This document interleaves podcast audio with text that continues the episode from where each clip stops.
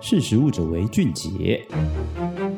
Hello，各位听众朋友，大家好，欢迎收听《识食物者为俊杰》，我是玉婷。台湾的草莓季呢是每年的十一月到四月，现在已经接近到这个下半段的一个阶段了。不晓得你今年吃草莓了吗？那每当这样的一个季节呢，到处都会看到就是用草莓做的各式的饮料或甜点，甚至呢草莓园呢呃也会开放呢亲子来去采摘。可是你去采草莓的时候呢，有没有注意到它的生长的状况？事实上呢，草莓苗它在开开花之后呢，它的花心会有很多的心皮，也就是它折合起来的花叶内藏有很多的这个胚珠。那这个胚珠呢，它会单一或多个组合成雌蕊，它就会成为这样的一个心皮。当花凋谢之后呢，它的花梗顶端它长出来的这个花呢，花托就会迅速的膨大变红。哎，事实上这个就成为我们吃的草莓喽。所以你以为草莓这样的一个水果呢，吃的东西你以为它是一个这个果实，但事实上不是。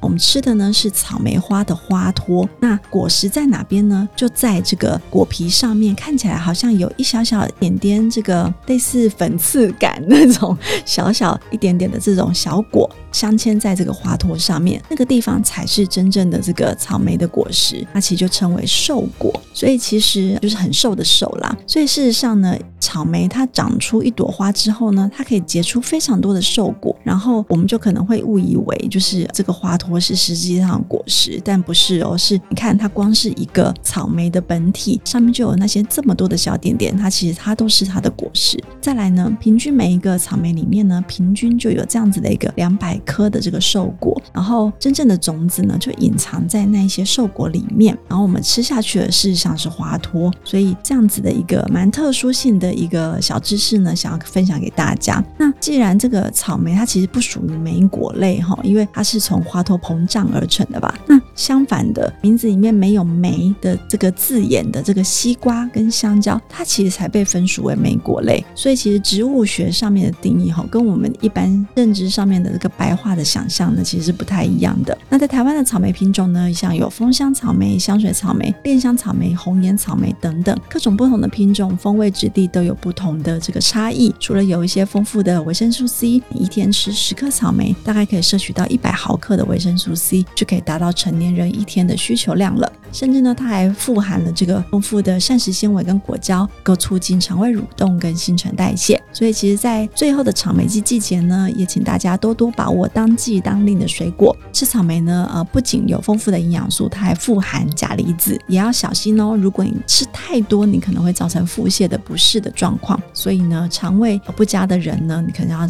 特别注意了。好，那今天就跟大家分享到这个草莓的小知识。那识食物者为俊杰，下次见，拜拜。识食物者为俊杰。